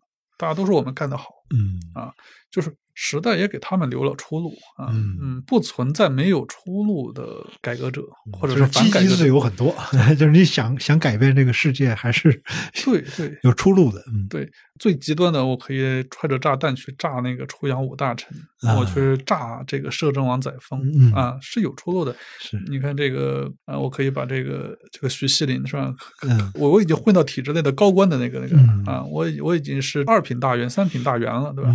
我可以去把另一个大员给干掉。我我认为他破坏了我们革命的进程。嗯大家是有出路的，嗯嗯，所以没有那样的选择消极的，所以那样的人可能个别的有，但是嗯、呃留在史册当中确实是不太能看得见。嗯，好，这个啊，五十年有没有什么事情会让你觉得惋惜呢？就是说，哎，这件事如果做成了，可能会嗯，会好一些，有没有？我觉得我觉得比较惋惜的其实是戊戌变法。啊，嗯，就是当然我们不能讲这个光绪皇帝他真的想嗯从皇权时代啊，我把大清转型为民权时代嗯。光绪皇帝绝无这样的想法。嗯呃，但是光绪皇帝还是想改革制度的嗯啊。如果光绪皇帝的那一套关于制度改革的方案行通了啊，行通了，那实际上是在中国复制了一个什么呢？复制了一个俄国的彼得大帝式的改革，啊中央集权式的近代化。中央集权还也不是君主立宪，呃不是，嗯，嗯，光绪皇帝对立宪不感兴趣，不感兴趣，至少在戊戌年的时候嗯不感兴趣。嗯就我看到的资料里头没有立宪这一说。嗯啊嗯康有为也把自己关于立宪的内容都删了。我把近代化就是分为三个层面嘛，嗯一个是器物层面的，嗯一个是制度层面的，嗯啊，第三个啊就是权力架构层面的，就是立宪、法嗯，这是宪法宪法层面的嗯这三个层面啊。光绪皇帝想走到第二个层面啊，嗯但是呢，因为在慈禧太后看来，你搞这一套东西是会损害我大清的立国根基的，所以并不支持他啊。嗯当时荣禄这些人跟慈禧太后讲，皇上又改什么呢？皇上又要改这个。慈禧太后给他们的指示是：四此不可行之事，尽可博弈。嗯啊就是你们反驳去吧，我老太后不方便直接出面否嗯定皇上的改革，但是你们尽管反驳，我老太后给你们撑腰嗯啊，皇上不敢拿你们怎么样。这是光绪皇帝在戊戌年没有办法成功的一个主因啊。当然，我们可以指责光绪皇帝很年轻，对吧？光绪皇帝权术不够啊，很造进，而且用了康有为这么一个不靠谱的人，嗯啊，这些都是没错的，这些我觉得这些反思也都没有问题啊。但是遗憾就遗憾在于什么呢？就是如果光绪皇帝成功了，那中国会变成一个什么样子？嗯对，就中国一个平行宇宙，对，就其实我们看明治维新也是这样子的嗯啊。其实光绪皇帝想复制那套东西和明治维新也比较相似哦啊。当然，明治维新因为日本的权力最高权力架构天皇啊，它有一个更特殊的一个因素在里头啊。呃，但它实际上也是一个中央集权式的一个近代化。啊，明治维新并没有让日本变成一个民权社会啊，嗯所以才有后来日本的军国主义，是对吧？如果光绪皇帝那个东西成功了，中国也不会变成民权社会，但是嗯可能会走向一个亚洲强国的路啊。嗯当然，这个强国的路对大清的老百姓是好是坏，嗯，这个不好说，这个不好说。再说一下，陈学斌这本书叫《大变局》啊，晚清改革五十年，这五十年或者是这七十年啊，已经有很多很多的书写了，还会有很多很多的书来写。但是特别有意思的是呢，我知道有一堆清史专家啊，被 集中在北京郊区，一直在修订清史，这个事儿已经干了好多年了嗯啊，但是始终没完活儿。为啥？怎么来说这七十年？我觉得可能主要争议是在这个后后面这七十年啊、为什么怎样言说这个七十年对于现在还非常重要？你来猜测一下。呃，其实我对他们这个清史编撰工作 一点一点都不了解，一点嗯内幕信息都没有，我就瞎猜。嗯，对呀、我理解是这样的，我觉得他们的难度确实就在晚清的最后这段时间啊，嗯这是他们难度最高的要处理的。嗯他们可能会面临这样一个问题，就是如何去评价，站在一个什么样的基准线上嗯啊，去叙述晚清的这段历史嗯啊。因为我们任何一个人去写一段历史，一定会去讲啊哪些东西是对的，哪些东西是不对的啊，嗯哪些哪个方向，至少我们会讲哪一个嗯方向是对的，哪个方向是不对的。嗯啊，会去讲这个东西。那晚清的时候，这段历史啊，对他们来讲可能会有一个很大的困难，就是我们是该讲像跟外部世界啊连接起来，然后我们融入到这个世界的主流这个世界当中去是对的，还是讲如果洋人不侵略我们，我们按照原来的路线走，我们能够发育出一个更就是比外部世界更好的文明呢？嗯。啊，这两个路我们怎么样去去讲、去讲述道路选择？对，它会有一个道路选择的问题，它会涉及到如何去评价晚清的很多人物、晚清的很多事件，尤其是一些改革人物啊，会会涉及到这样的一个评价啊。如果我们承认洋人如果不侵略我们，我们大清能够发育出更好的文明啊，我们传统文化当中有更好的基因，嗯啊，那我们就要去否定很多改革人物，否定很多很多改革举措。那如果我们去肯定我们要跟外部世界啊融入，我们要跟世界文明接轨，嗯那我我们又要面临一个如何去处理这些洋人的侵略啊，处理那些辛丑条约、马关条约的问题啊，我们怎么样去用一种中立平和的一种方式去叙述他们？然后这样的叙述啊，无论是哪哪怎样怎样写，总会有我我理解总会有人不满意。实际上，历史的叙述本身也不可能让所有的人都满意。嗯，但难就难在说，作为一个国家编纂的清史专修工程，我是这样理解的，就是因为这段历史它确实有它的一个敏感性在里头。嗯，对我们俩今天的聊天，实际上有时候已经回避了一些啊敏感话题，所以奥威尔先生说：“谁掌握历史，谁就掌握过去；谁掌握过去，谁就掌握现在。”对。好，那陈老师下一本书是要写什么呢？呃，下一本是关于宋朝的书哦，嗯，它是一个解读宋朝繁华，宋朝的繁华到底是什么？啊啊，然后宋朝的繁华是怎么来的？啊啊，然后第三个问题是普通人在这个所谓的宋朝繁华当中，嗯他过着一个怎么样的生活？他受到一种怎么样的待遇？然后普通人。怎么去应对这种繁华啊？它大概是这么一个书啊。当然，这个书跟跟跟传统的，就是跟我们市面上见到的绝大多数的啊讲宋朝的书会不太一样。嗯，总之来讲，它不是一个愉快的书吧？是，听着就又看见了你的反骨。嗯，好，期待期待你的下一本书。谢谢谢谢，今天就聊到这儿，谢谢张老师。哎，谢谢大家。那个，你在总结陈词？没有，没没有没有什么总结陈词。那个，谢谢苗老师，谢谢大家听我唠叨吧。反正这个东西都是一家之言啊，不一定对。嗯，好，那个也希望大家有空的时候可以看一看《大变局：晚清改革五十年》这本书啊，因为呃。有时候怎么说呢？比如说，我孩子开始学汉语拼音的时候，然后我找了一本书，叫《清末汉语拼音运动史》，然后开头第一章就是啊，戊戌变法时候的一个小官员叫王照，他在北京的贤良寺去求见李鸿章，那时候李鸿章已经马上要死了。呃，他要说什么呢？王照因为甲午战争之后，很多人就认为说，我们居然被日本这样的一个小国给打败了，这帮知识分子要特痛苦嘛。然后反思各种问题啊，认为汉字太难了，教育所以改进不了，那所以要把这个汉字变得简单易学，啊，提出了很多汉语拼音的方案。然后王照也自己弄了一套汉语拼音方案。王照认识到，就推广汉语拼音这事儿。抵这个政府出面，所以他要面见李鸿章来谈这个事儿。哦，然后我发现，哦，原来我们学汉语拼音这个事儿啊，早在清末就有那么多拼音方案出来，然后居然李鸿章老师、李鸿章先生也曾经。没有直接处理，因为李鸿章不可能去听这个汉语拼音方案嘛。李鸿章派自己的这个秘书去处理这个事儿，然后他这个秘书姓于，他见了这个王照，王照说啊，我要说拼音。这个于秘书就说说这个啊，你有什么治国的良策就跟我说吧。王照说，我的确没有什么治国的良策，只有一个拼音方案。见完之后，这个于秘书后来是在青岛，应该是后来是不是出家了？我忘了。